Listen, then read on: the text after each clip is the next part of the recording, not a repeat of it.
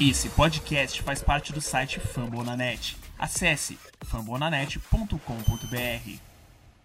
Olá para você que acompanha o Papo Grizzlies, eu sou Ismael Ferreira, administrador da página Memphis Grizzlies BR lá no Twitter.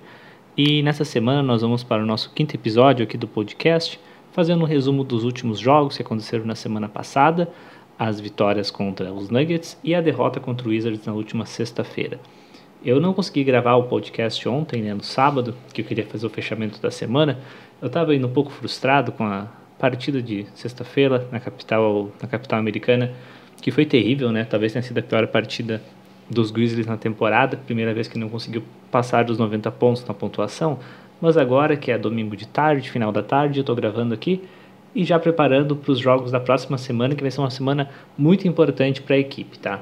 Então vamos retomar primeiro os placares da semana passada, já que a função desse episódio, primeiramente, é fazer um resumo e falar desses jogos. Na segunda-feira, em casa, a equipe, na sua segunda partida seguida em casa, né? Se a gente for lembrar da semana anterior ainda, havíamos perdido para o Miami Heat no sábado. A equipe enfrentou o Denver Nuggets e saiu vencedora pelo placar de 106 a 97. Na quarta-feira, na segunda partida contra os Nuggets, a equipe também venceu, também em casa, por 108 a 106, chegando à quinta vitória na temporada. Mas daí, na partida fora de casa que veio na sequência, na sexta-feira, a equipe foi derrotada pelo Washington Wizards por 115 a 87. Então, os Grizzlies estão atualmente com 5 vitórias e 4 derrotas. Isso é o suficiente para a equipe estar ainda na zona de classificação para os playoffs na, na Conferência Oeste e se mantém acima dos 50% de aproveitamento. Mas antes de falar sobre os jogos e resumir eles, o que aconteceu e analisar e tudo mais, só retomando alguns assuntos que surgiram durante a semana, primeiro atualizando a relatório de lesões da equipe. O Dylan Brooks continua fora, ainda sem data para um retorno, mas na quarta-feira foi anunciado pelo Twitter de, enfim, de releases para a imprensa que o Dylan Brooks participou da, de um treinamento do Memphis Hustle, assim como outros jogadores que, enfim, são do final da rotação dos Grizzlies, que não participam tanto dos jogos. Ele participou de uma scrimmage, que seria mais ou menos um jogo treino, com a equipe da D-League na quarta-feira passada, né? Mas não participou dos outros treinos da semana, nem, nem da, do Memphis Hustle e nem dos Grizzlies, pelo que foi informado, ou pelo que não foi informado, melhor dizendo. E também não teve, né? Não foi convocado para o jogo de sexta-feira contra o Wizards e continua sem data para retorno. Mas enfim, a sua participação num treino de maior intensidade já é um bom indício, né, de que ele talvez esteja na sua fase final de recuperação, ele que ainda não estreou na temporada. Outras lesões, os Grizzlies, bom, estamos com sorte né, nessa temporada, ainda não tivemos nenhum, nenhuma ausência além do Dylan Brooks em nenhuma, nenhuma partida, apesar do Kyle Anderson ter sido questionável para o jogo contra o Golden State Warriors na semana retrasada.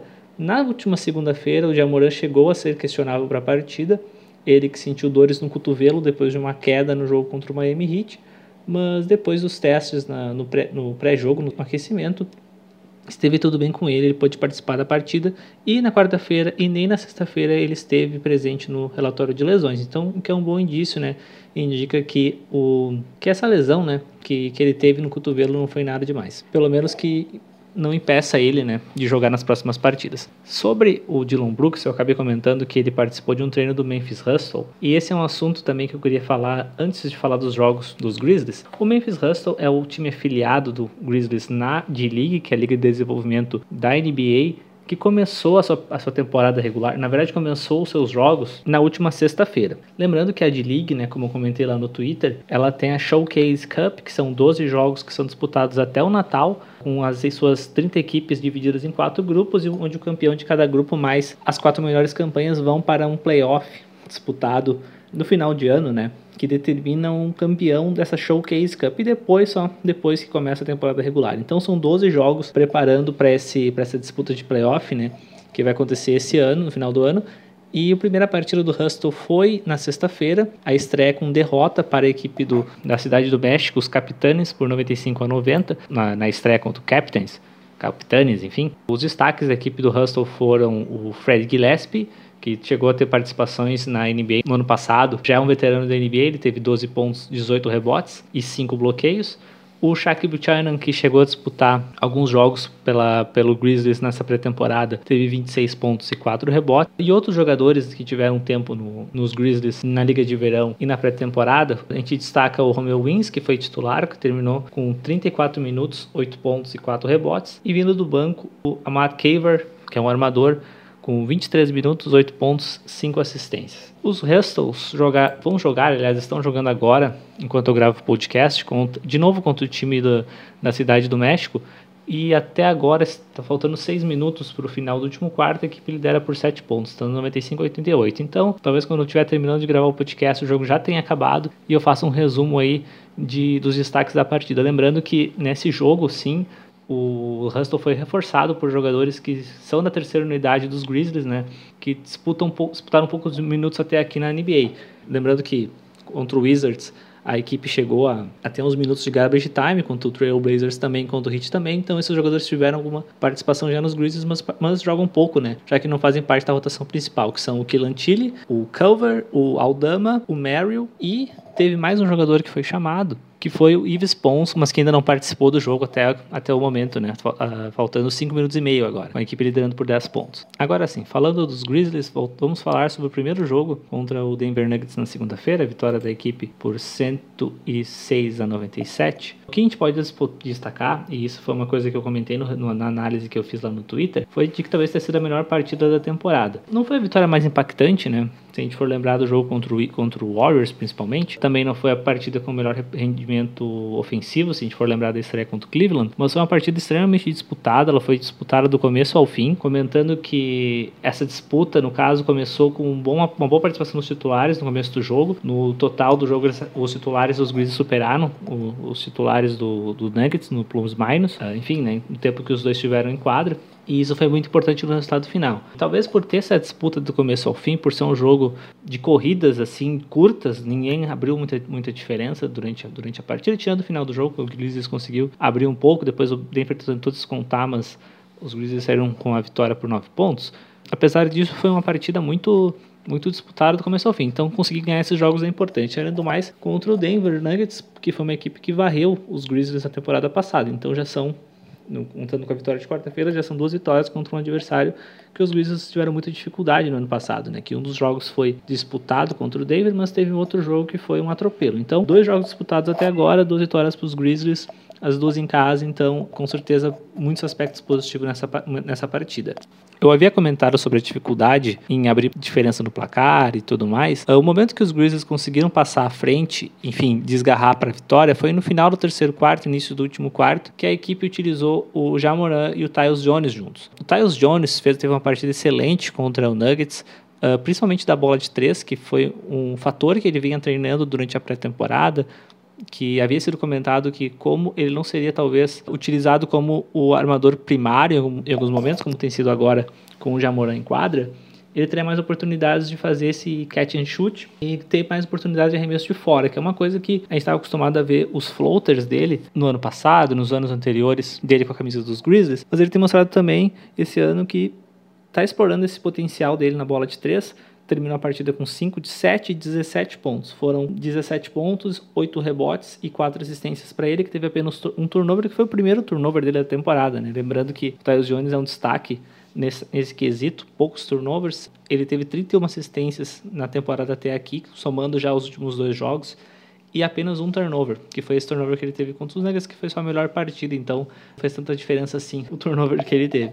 Mas outro destaque que veio do banco foi o, foi o Javier Tillman, que também talvez teve sua melhor partida na, na temporada na última segunda-feira. Ele teve 12 pontos e 5 rebotes. Talvez nem tanto pela pontuação final, pelo número de rebotes, mas sim pela atuação mesmo. Ele conseguiu ter 5 de 7 nos arremessos de quadra. Ele foi importante ofensi tanto ofensivamente quanto defensivamente. Ele que teve poucos minutos contra o Jokic, mas ele soube segurar o Jamaica Green, que veio do banco na, em substituição, né?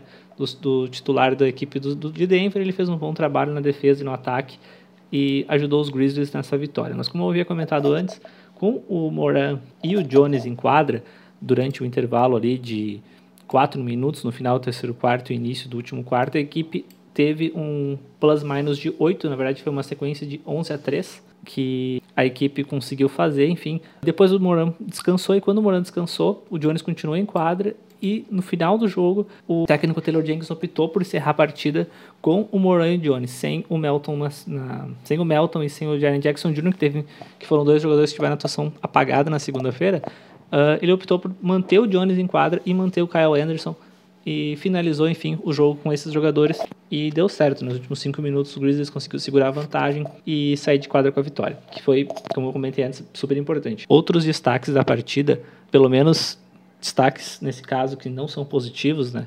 Foi a primeira vez na temporada que o Desmond Bain não chegou a 15 pontos, ele terminou com 11 pontos, mas ele teve uma ótima marca de rebotes, que foram 6, um de 5 do perímetro. Não foi uma partida muito boa do Bain, pelo menos não ofensivamente. O Jaren Jackson Jr. encerrou a partida com apenas 18 minutos, como eu comentei antes, ele não foi utilizado no fechamento do jogo, terminou com 11 pontos e 4 rebotes, foi uma partida bem apagada. O Steven Adams teve 6 pontos e 7 rebotes e o Melton com 9 pontos e 7 rebotes também com apenas 25 minutos. O Steven Adams, ele terminou com, com a pontuação baixa, mas foi uma das melhores partidas dele na temporada até aqui. Ele fez um bom trabalho defensivamente contra o Jokic. Uh, isso também vale para o jogo na quarta-feira. Ele não teve um aproveitamento bom de arremesso, ele terminou com 3 de 8, mas defensivamente ele foi importante, né? Lembrando que é muito difícil parar o Jokic, mas ele terminou com 23 pontos na partida, que é uma pontuação baixa, se for parar para ver. Enfim, né? Foi importante para a construção dessa vitória.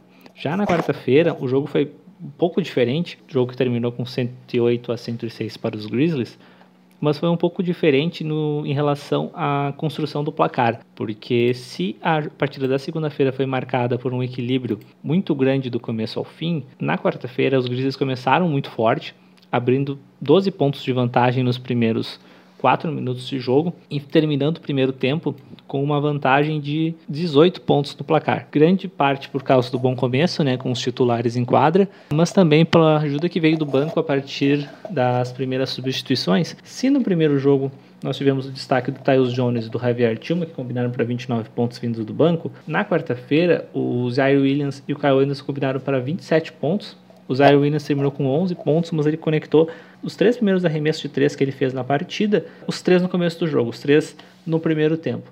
Então, ele que costuma jogar menos tempo no segundo no primeiro quarto mais tempo no segundo quarto dessa vez ele entrou antes no jogo jogou boa parte do primeiro tempo e contribuiu muito para o time com nove pontos ele acabou terminando o jogo numa sequência de quatro arremessos de três errados mas no final das contas o aproveitamento dele ainda ficou bom 13 e 7 da linha de três e 1 de 1 na linha de 2. O Kyle Anderson com 16 pontos, fez a sua melhor partida até aqui na temporada, pelo menos na questão de pontuação. Ele terminou com 2 de 3 nos arremessos de 3 pontos e dos arremessos mais próximos à sexta ele terminou 5 de 8.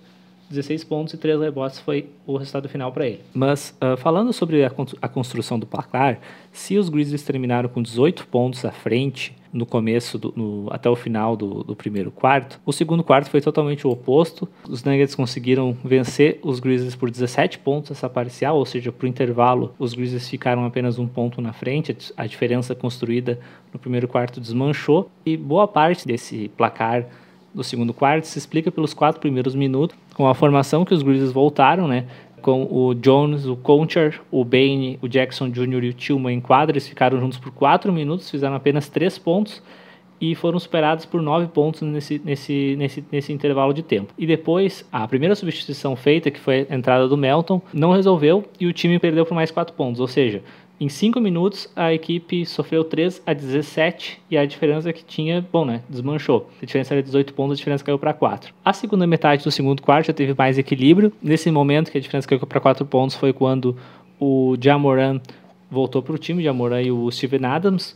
O Steven Adams voltou por causa da volta do Jokic, mas, enfim, a equipe até o final do segundo quarto deixou a diferença cair para um ponto e o Denver chegou a passar na frente, mas daí já no terceiro quarto. Os titulares não tiveram o mesmo sucesso do primeiro tempo, eles jogaram por seis minutos no começo do segundo quarto e foram superados por 11 a 9, ou seja, Denver passou um ponto na frente.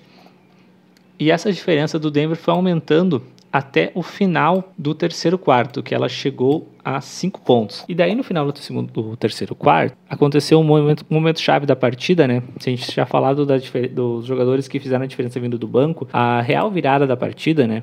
Que teve um primeiro quarto a nosso favor, segundo quarto contra e o terceiro quarto com a diferença dos Nuggets aumentando, foi o excelente final de jogo que o Jackson Jr. e o, o Desmond Bain tiveram. O Jackson Jr. terminou o terceiro quarto fazendo uma bola de três e meio que marcou o ritmo que ele voltaria para o jogo no terceiro e último quarto. Desculpa, no, no último quarto.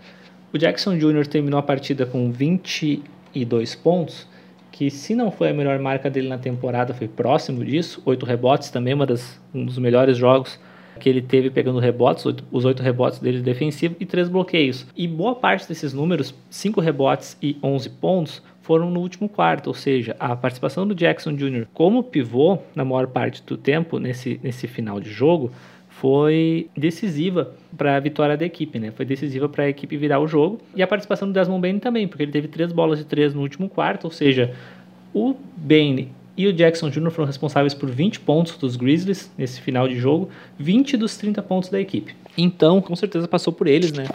Essa virada e essa vitória sobre o Denver. Outros destaques sobre a partida, mas antes falando um pouco mais sobre a partida do Jaren, ele não vinha bem, tá? No jogo, tanto que ele termina a partida com um plus-minus. Ele é o único jogador titular com um plus-minus negativo, apesar de talvez ele ter sido o grande nome da equipe. Mas foi porque ele realmente concentrou o seu, os seus melhores momentos no final do jogo. Antes disso, ele estava um pouco. Ele não estava muito bem, tanto ofensivamente quanto uh, defensivamente, mas ele soube dar a volta por cima dentro da partida, enfim, terminou com 5 de 9 da linha de 3, e esses três bloqueios, ele também liderou a equipe tanto em rebotes, quanto em bloqueios, quanto em cestas de 3 e na pontuação. Foi a primeira vez, inclusive, na temporada que o Jamoran, que terminou com 18 pontos, não liderou os Grizzlies na pontuação. Outros destaques individuais, mencionando já o Desmond Bain, né, que chegou no último quarto com 7 pontos, terminou com 16 pontos, 3 assistências e 2 rebotes, 13 e 7 na linha de 3 pontos. O Jamoran, como eu disse antes, terminou, terminou com 18 pontos, pontos, 6 rebotes, 6 assistências e 3 roubos de bola. Ele, inclusive, está liderando a equipe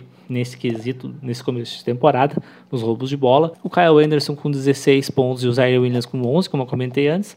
E o outro jogador que chegou a dígitos duplos foi o de Anthony Melton, ele que não tinha, que tinha falhado em conseguir esse número nas últimas três partidas, terminou com 10 pontos, 3 assistências e 2 rebotes, além de dois bloqueios. Ele que sempre aparece com bloqueios e roubadas de bola, né? Ou deveria aparecer pelo menos. Nisso ele apareceu bem na partida de quarta-feira. O Steven Adams, o último titular, né? Com 8 pontos, 8 rebotes, 4 assistências. Ele que também fez, assim como na segunda-feira, um bom trabalho de defesa em cima do Jokic. Que dessa vez ele teve uma pontuação maior. O Jokic terminou com 34 pontos e 11 rebotes, com duplo-duplo. E com a oportunidade da bola do jogo, né? No último lance contra o Jaren Jackson Jackson Jr., uh, com a oportunidade de empatar o jogo. Jokic faz um fade away e é bem marcado pelo Jaren, que impede a, cesta né, e garante a vitória para a equipe. Então finalizou muito bem a partir do Jaren Jackson Jr., finalizou muito bem o último quarto, que foi totalmente dele e do Desmond Bain. Enfim, sobre o Denver Nuggets, que foi uma equipe, como eu disse antes, que varreu os Grizzlies no ano passado, em relação ao desempenho dos seus jogadores, claro, Jokic como grande destaque individual, mas eu queria falar sobre o Will Barton, porque o primeiro jogo na segunda-feira, que o Denver perdeu por 9 pontos, o Will Barton teve uma partida muito ruim. Na quarta-feira, ele que está vindo tá fazendo uma boa temporada, ele soube se recuperar, terminou a partida com 26 pontos e 7 assistências, e meio que mostrou 4 de 9 na bola de 3, e meio que mostrou uma falha que os Grizzlies vêm, apresentando continuamente na temporada, que é a dificuldade de marcar a bola de 3. Tá.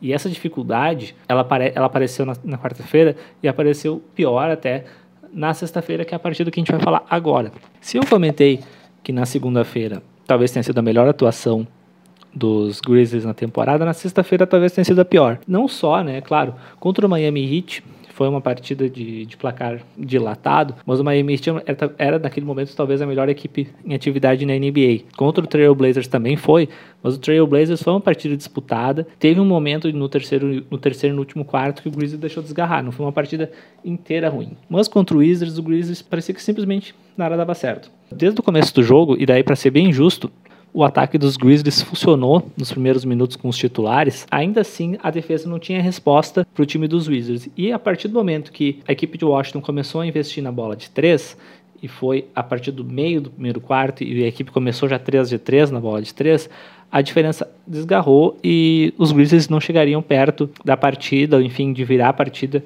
em um momento a partir daquilo. Como eu comentei antes sobre o Barton, o Wizards não era um time que, que investe na bola de três, um time que é, que é, reconhecido por isso. Mas foi uma equipe que teve muito sucesso nessa, nessas tentativas contra o Grizzlies, que escancara que realmente existe um problema na defesa dos Grizzlies. E nesse jogo que foi pior, nem a defesa no garrafão, nem a defesa na bola de três funcionou. Porque se a gente for analisar os números que o Steven Adams teve contra o Jokic depois do que ele teve na sexta-feira, não parecia o mesmo jogador. Realmente estava muito fácil investir contra o garrafão dos, dos Grizzlies, tanto que o Montrezl Harrell que veio do banco, foi um dos destaques da partida com 18 pontos. Claro, um bom, boa parte desses pontos no final do jogo, mas ainda assim ele soube dominar o garrafão dos Grizzlies também durante o primeiro tempo, quando ele entrou em quadra. O Daniel Gafford com 15 pontos, teve a sua melhor partida desde a volta de lesão. Foram seis, além desses dois que eu mencionei, foram outros cinco jogadores com duplo dígito na pontuação, inclusive o Raul Neto com 15 pontos, ele que teve sucesso nas jogadas que o Jamoran costuma ter, né? Que é invadindo o garrafão adversário. Ele terminou 1 de 1 na bola de 3, o resto foi 6 e 7 em arremessos de 2, principalmente dentro da área pintada dos Grizzlies. Então, foi uma partida que nada na defesa funcionou. E conforme o ataque que começou bem, foi perdendo ritmo, essa diferença foi aumentando. Os Grizzlies com pouco mais de 6 minutos de jogo já estavam perdendo por 10 pontos. Então, e não tendo resposta na defesa, é né, complicado buscar essa, essa, essa desvantagem. Para não ser completamente injusto com a, com a atuação dos Grizzlies, já que eu teci algumas críticas dizendo que tinha sido a pior atuação na temporada e tudo mais. O melhor momento dos Grizzlies no jogo foi no final do primeiro quarto, que o Jamoran e o Tyus Jones, assim como foi no jogo da segunda-feira, os dois jogaram juntos e o Grizzlies teve uma sequência de, de 12 a 4, já sem o Steven Adams e sem o Jaren Jackson Jr., com o Kyle Anderson e o Javier Tillman, o Moran, o Jones e o Williams em quadra. Nessa sequência de, de 12 a 4, a equipe conseguiu diminuir a desvantagem para dois pontos para o começo do segundo quarto. Mas no segundo quarto, a equipe foi superada por, na verdade, no segundo quarto a equipe foi superada por 9 pontos, indo pro vestiário 13 pontos atrás. Mas enfim, esse momento com o Moran Jones em quadra foi o melhor momento dos Grizzlies. Antes disso, com o Melton e o Adams em quadra, que fazem parte da rotação titular, a equipe estava perdendo por 10 pontos, né? Na volta do terceiro quarto, eu nem vou comentar muito sobre o segundo quarto, porque caso eu quero fazer uma crítica em relação à rotação dos Grizzlies e como ela tá tem sido gerida, mas no segundo quarto a equipe volta com o Jones e o Concher, porque o Moran jogou todo o primeiro quarto, com exceção do último minuto que ele saiu para entrar do Concher, e começou com, com o Jaren na posição 4. Daí com um pouco mais de dois minutos volta o Adams, e durante esse tempo que, que, que a equipe ficou sem o Melton e sem o Moran, ela foi superada por apenas três pontos. No caso, a diferença estava sob controle ainda, porque eram metade do segundo quarto, a diferença estava em sete pontos. Com a volta do Melton, o time ficou com o Jamoran, o DeAnthony Melton, o Zaire Williams, o Kyle Anderson e o Steven Adams, com o Jackson Jr. descansando, ele começou o segundo quarto. Foi uma sequência de em dois minutos a equipe fez uma cesta e sofreu 10 pontos. Ou seja, ficou 3 a 10 nessa sequência e a diferença subiu para 14, com o Melton e o Adams em quadra. Ou seja, no primeiro quarto, a equipe com o Anthony Melton e o Steven Adams foi superada por 10 pontos e eles voltam por 2 minutos no segundo quarto, onde a equipe é superada por 17 pontos. As transformações são 17 pontos de desvantagem com os dois em quadra em pouco mais de 10, não chega nem a 10 minutos que eles estiverem em quadra e causaram essa desvantagem. Eu digo que causaram essa desvantagem agora foi um pouco pesado, mas realmente eles não tiveram uma boa partida defensiva. Eu elogiei o Steven Adams contra o Jokic, mas ele está sendo inconstante na defesa. E era uma coisa que a gente esperava que melhorasse. A única coisa que a gente esperava que melhorasse, tinha quase certeza que melhoraria, sem o Valanciunas, né? Que o Steven Adams seria o melhor defensor. Mas a verdade é que ele está sendo bem inconstante. Marcar o Jokic é diferente de marcar os outros jogadores da posição 5, porque o Jokic também faz coisas fora do garfão, então tem que ser um defensor mais versátil. Para marcar o Gafford, o Steven Adams teve muita dificuldade. Ele cedeu rebotes ofensivos, Contra o Montrezl Harrell a mesma coisa, ele teve dificuldade em conter as infiltrações, ou seja, ele, ele não fez um bom trabalho. E sobre o DeAnthony Melton, eu acho que um grande destaque dele, e aí a gente volta a pensar na temporada passada, era a jogada defensiva. Mas para ele se tornar titular, ele tinha que investir também na parte ofensiva, enfim, ele tinha que contribuir nos dois lados da quadra. Isso era uma coisa que uh, também era um destaque, ele fazia um pouco de cada coisa e tal. Mas eu acho que para ele manter esse status de titular, ele tinha que estar contribuindo mais na defesa. Como eu disse, na, analisando o jogo anterior, o Jamoran é o líder de, líder de roubos de bola dos Grizzlies titular. O Jackson Jr. é o líder em plus-minus. O Bane é o melhor jogador que cede menos percentual de arremessos. Ou seja, outros destaques defensivos que não seja o Melton. Eu acho que ele está devendo aí. E eu acho que o Grizzlies não defende melhor com ele em quadra. A gente teve sequências de defesa nessa partida melhor com o Conchar e o Bane, junto do Jones ou do Moran. A gente teve sequências melhor com o Bane e com o Williams, defendendo em relação ao de Anthony Mel. Então é uma crítica também, porque quando eu falo de crítica sobre a votação, porque daí no começo do terceiro quarto, que os Grizzlies foram pro vestiário perdendo por 13 pontos, a equipe volta com os titulares, como tem sido em todos os jogos, né, sem adequações. E com o Melton e o Adams, daí sim, um trabalho ofensivo um pouquinho melhor em relação ao que aconteceu no segundo quarto. A equipe fez 12 pontos nos primeiros 6 minutos, mas sofreu 15, ou seja, menos 3 de plus-minus com o Melton e o Adams em quadra. Daí, para a segunda metade do terceiro quarto, o técnico decide trocar. Bom, ele não fez aquela troca de rotação como acontece normalmente no jogo, que ele entra primeiro com Williams e com Anderson e depois entra com um substituto para o Melton e para o Adams e depois com o Moran. Ele decidiu trocar quatro jogadores ao mesmo tempo. Ele entrou com o Jones, o Williams, o Anderson e o Tillman em quadra, que foi a formação que deu certo no primeiro quarto junto com o Jamoran, mas dessa vez deu bem errado. Em cinco minutos, os cinco minutos finais do terceiro quarto, a equipe foi superada por 16 a 9 e a diferença que estava em 16 subiu para 23, 24, perdão. Foi a diferença que foi construída, enfim, para o começo do último quarto. Com 24 pontos atrás, a equipe voltou com a formação reserva para quadra. Na verdade, com o Jackson Jr. no lugar do Adams, o Adams e o Melton foram substituídos no meio do terceiro e quarto e não voltaram para a partida. E nos primeiros dois minutos, a diferença aumentou para 27 pontos. Nos dois minutos do último quarto, a diferença aumentou para 27 pontos, o que declarou o jogo como, como encerrado, né? Faltando 10 minutos para acabar o último quarto, entrou a equipe, a terceira unidade dos Grizzlies, com o Sam Merrill, o Culver, o Clark, jogando na posição 3 o Santi Aldama e o Kylian Tilly. É bem difícil olhar para o box score e dizer algum destaque positivo para a partida. Foi a pior partida em pontuação do Desmond Bain, com 10 pontos. Do, o Melton, de novo, falhou em chegar a 10 pontos fora de casa, terminou com 4 pontos. Foi a pior partida em pontuação do Jamoran, com 11. Ele teve 11 pontos, 6 rebotes e 4 assistências. Na verdade, o único jogador titular que teve uma atuação positiva no box score foi o Jaren Jackson Jr., ele terminou com 9 rebotes dois bloqueios e 13 pontos, com apenas 24 minutos em quadra. Ele fez uma partida ok. Pelo nível do time, né? Todo o time jogou mal. Mas os momentos que o Jaren teve que defender como sim. Claro, o aproveitamento de arremesso de três dele não foi bom ontem, em comparação com quarta-feira. Ontem não, perdão. Na sexta-feira, em comparação com quarta-feira, na quarta-feira ele teve 5 de 7, na sexta-feira ele teve 1 de 6 da linha de 3 e só 3 de 8 dentro da linha de 2. O que é bem ruim, né? Porque ele como um big ele deveria ter um aproveitamento melhor dos arremessos perto do garrafão, deveria fazer arremessos mais perto da cesta, né, para garantir um aproveitamento melhor, mas não é isso que acontece. Mas enfim, dentro do nível da atuação dos jogadores titulares, eu acho que o Jaren foi o principal destaque. O Bane terminou só com 10 pontos, ele não teve nenhum rebote, nenhuma assistência, nenhum roubo, e vindo do banco a equipe teve, claro, os números do banco eles ficam um pouco inchados, né, porque o pessoal da terceira unidade jogou por quase 10 minutos, então eles contribuíram mais, mas o Zaire terminou de novo, mais uma partida dele com pelo menos três bolas de três convertidas. Ele terminou com nove pontos e dois roubos de bola. E o Tyus Jones terminou com sete pontos, três rebotes, e duas assistências e dois roubos de bola em pouco mais de 17 minutos.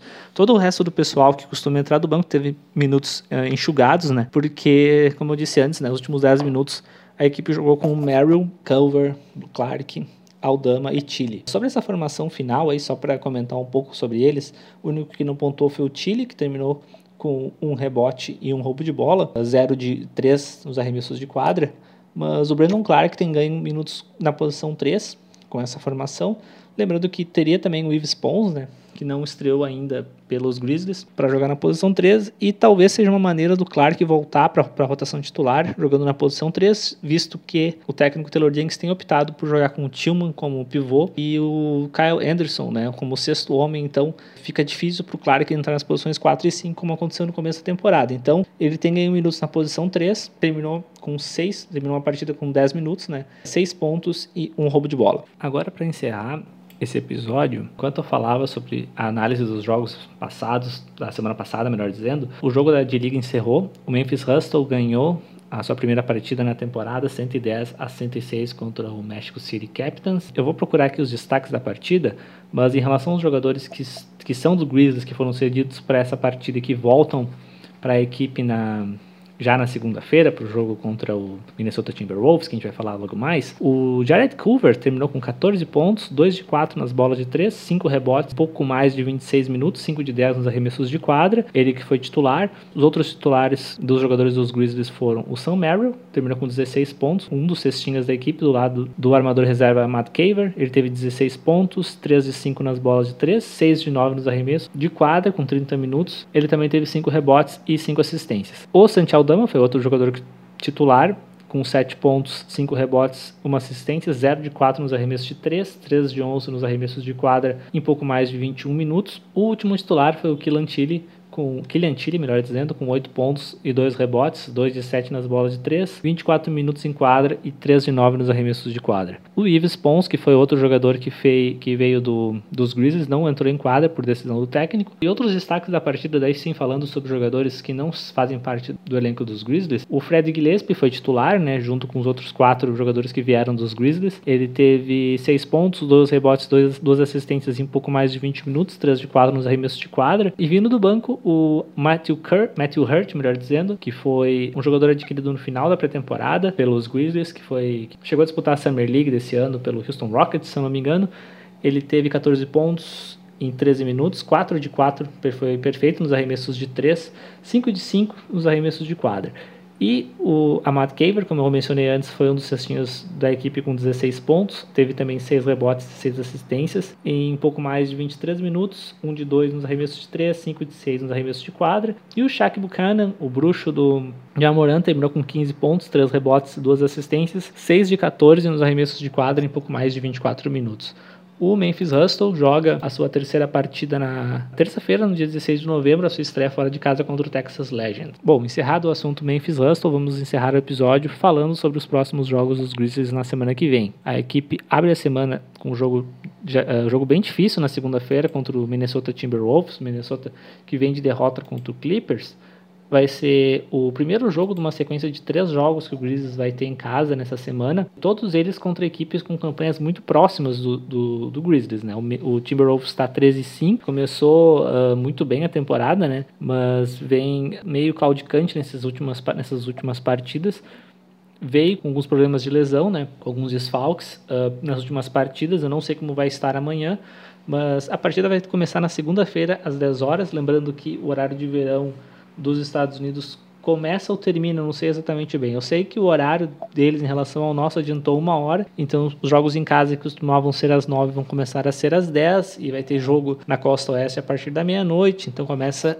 a ficar um pouco mais tarde, um pouco mais difícil acompanhar os jogos da NBA. Mas enfim, o jogo contra o Timberwolves começa às 10 horas, horário de Brasília. Chance dos Grizzlies conseguir a sexta vitória, né? E manter a equipe acima dos 50% na temporada. Lembrando, os Grizzlies estão com 5 vitórias e 4 derrotas. Na quarta-feira, os Grizzlies vão para sua segunda partida na semana, a segunda partida seguida é em casa contra o Charlotte Hornets, que está no momento, né, Uh, lembrando que tem outros jogos até lá, tá com campanha 5-5, outra equipe perto ali de 50% como os Grizzlies. O jogo também vai ser às 10 horas e um fator importante é que o Charlotte Hornets vai vir de um back-to-back. -back. Eles vão jogar no dia anterior contra o Los Angeles Lakers em Los Angeles. E vale lembrar, né, assim como aconteceu com o Miami Heat, que essas partidas fora da conferência são as menos importantes, digamos assim, no calendário da equipe, porque não são times que brigam diretamente por vaga nos playoffs. Então, resta saber aí, né, o Charlotte Hornets não tem nenhum problema urgente agora de lesão nem nada, mas resta saber se nenhum jogador vai ser poupado para a equipe para esse jogo contra os Grizzlies, né, já que vai ser o segundo jogo dessa perna do back-to-back -back do Charlotte fora de casa. Na sexta-feira, os Grizzlies recebem o Phoenix Suns às 10 horas da noite também. Phoenix Suns tem campanha até agora de 5 vitórias e 3 derrotas. Outro jogo dificílimo, né? Assim como jogo, os dois jogos anteriores. Vai ser o terceiro jogo em casa dessa sequência dos Grizzlies e vai ser uma oportunidade de enfrentar uma equipe que no momento é uma adversária direta na briga pelos playoffs. O Phoenix Suns também teve algumas dificuldades de desfalques com o Aiton no começo do ano. Enfim, vai ser um jogo complicado também por tudo isso. E também, se a gente for lembrar do, do ano passado, né? O Grizzlies fez partidas duríssimas com o Phoenix Suns, pelo, pelo menos ali no final da temporada, que eu lembro que foi uma vitória para cada lado. E para encerrar a semana, os Grizzlies vão ter um back-to-back. -back. A primeira partida vai ser contra o Phoenix Suns. E no sábado, daí sim, fora de casa, em New Orleans, a equipe enfrenta o Pelicans, que está com a pior campanha da conferência até então, com uma vitória e nove derrotas. E o jogo vai ser daí um pouco mais cedo, às 9 horas, né? Já que New Orleans fica na costa leste. E o Pelicans vai vir também de um back-to-back. -back o Pelicans vai jogar duas partidas em sequência em casa, a primeira contra o Brooklyn Nets na sexta-feira. Então também resta saber como vai ser o gerenciamento, né, das duas equipes aí, porque as duas equipes vão ter pouco tempo de descanso para essa partida. As expectativas para a semana, considerando a posição dos Grizzlies na tabela e os seus adversários, eu acho que o jogo contra o Timberwolves e contra o Pelicans precisam ser vitórias. São duas partidas que são importantes para a sequência, porque se a gente imaginava no começo da temporada que o Timberwolves seria uma equipe que disputaria play-in, eu acho que isso está se confirmando e o Pelicans eu acho que não é uma partida, não é uma equipe de ficar esse, com esse aproveitamento de vitórias com apenas uma em 10 jogos. Eu acho que o Pelicans, com a volta do Brandon Ingram e do Zion Williamson mais para frente na temporada, vai subir, assim como no ano passado, né, que fez uma campanha de recuperação. Então eu acho que são duas partidas que o Grizzlies precisa vencer. Contra o Charlotte Hornets, é uma equipe que tem um, um, potencial ofensivo muito grande, que é preocupante, né, já que o Grizzlies não defende bem, mas também é uma equipe que sai de muitos pontos. Então é um jogo que, apesar de difícil, não ser tão importante por ser um jogo de fora da conferência, é uma vitória que o Grizzlies, por ser em casa, precisa garantir. Já o jogo contra o Phoenix Suns, na sexta-feira, eu acho um jogo bem difícil, eu acho que vai ser um jogo parecido com o que foi contra o Nuggets, e a equipe vai precisar jogar melhor do que jogou, por exemplo, contra o, Wizards ou contra o Lakers para conseguir ter uma chance. E é uma equipe que vai explorar essa defesa que o, essa defesa fraca que o Grizzlies vem apresentando. Então, principalmente do lado defensivo, a equipe tem que melhorar para o jogo contra o Phoenix Suns, mas daí eu já não considero uma partida, apesar de eles estarem parecidos na tabela, eu considero uma partida mais difícil de ganhar. E eu acho que não daria para colocar essa vitória numa expectativa. Uh, as duas vitórias contra o Timberwolves e do Pelicans precisam acontecer também para manter os 50% de aproveitamento do, dos Grizzlies na, na nossa campanha, o jogo contra o Hornets é um jogo difícil, mas por ser em casa, a equipe pode ser com a vitória. E o Phoenix Suns é um jogo mais em aberto ali, que eu considero o Phoenix favorito. Então, com três vitórias, eu consideraria uma semana bem positiva para os Grizzlies. E o mês de novembro, apesar de que, se a gente for olhar as, as avaliações sobre o calendário até então, o Grizzlies, assim como o Sacramento Kings, são as duas equipes do Oeste, com a tabela mais difícil até aqui, a partir de novembro, a tabela dos Grizzlies começa a facilitar, digamos assim, mas começa a ter os back-to-backs mais, mais seguidos. E claro, né, facilitar, quando a gente fala de facilitar, não é porque são adversários com menos vitórias, ou adversários com menos vitórias na temporada passada. Mas não quer dizer que o Grizzlies vai enfrentar agora nas próximas duas semanas o Pelicans, o Timberwolves, o Sacramento Kings, o Charlotte Hornets. São equipes que estão fazendo bons jogos. Então, não, não vão ter jogos fáceis na, em novembro, vão ter jogos contra equipes parelhas. Então, são jogos ainda mais importantes para a campanha da equipe no final, né, se a gente tiver que pensar em playoffs. Então, é isso. Esse foi o resumo da semana dos Grizzlies, foi o resumo da semana também do Memphis Hustle, que a gente vai tentar comentar um pouco aqui. E para quem quiser acompanhar mais, acompanhar sobre os jogos, informações sobre a equipe, os bastidores, as informações do dia a dia do Memphis Grizzlies, acompanha lá no Twitter, Memphis Grizzlies BR, e aqui no Papo Grizzlies toda semana com um episódio novo. Então é isso, muito obrigado e até a próxima.